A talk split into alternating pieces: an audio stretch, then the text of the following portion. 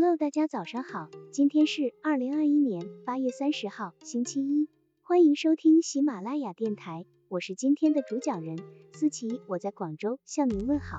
今天我们为大家分享的内容是联想思维，举一反三，自由想象。本文也是本次专辑完结篇，感谢大家一直以来对思琪的陪伴与支持，同时也希望在下一个有声书专辑中，思琪能够陪伴大家。祝愿大家身体健康，家庭美满。接下来我们就进入本文的主题了。联想思维就是打破一切束缚和框框，给想象力插上了自由的翅膀。联想是创意产生的基础，在创意设计中起催化剂和导火索的作用。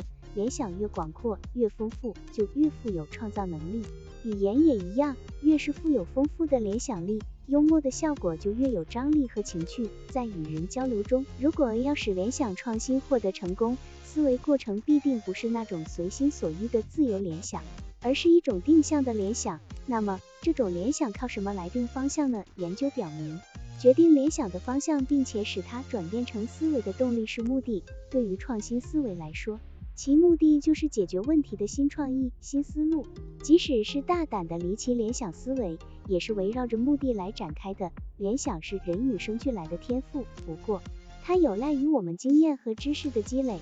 一般而言，联想思维有下列几种类型：相似联想、启发联想、离奇联想、质疑联想、审美联想、飞跃联想等。其想不问对错，要点在于敢思善想，激发创造性联想。只要持之以恒。一日多思，一定可以到达创造的彼岸。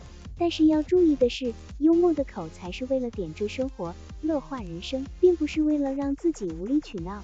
荒诞地无中生有，鼓励联想思维不断开拓的根本，还是为了改变人们生活的现状。同理，在幽默语言沟通中鼓励联想思维的发挥，是为了改善人们的交谈环境，提升人们的说话能力与水平。联想思维方法。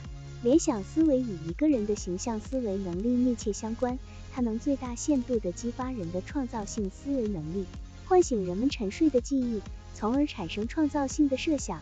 企业家要培养自身的联想思维能力，应该重视各种联想思维方法的学习和训练。好了，以上知识就是我们今天所分享的内容。如果你也觉得文章对你有所帮助，那么请订阅本专辑。让我们偷偷的学习，一起进步吧！爱你的思琪。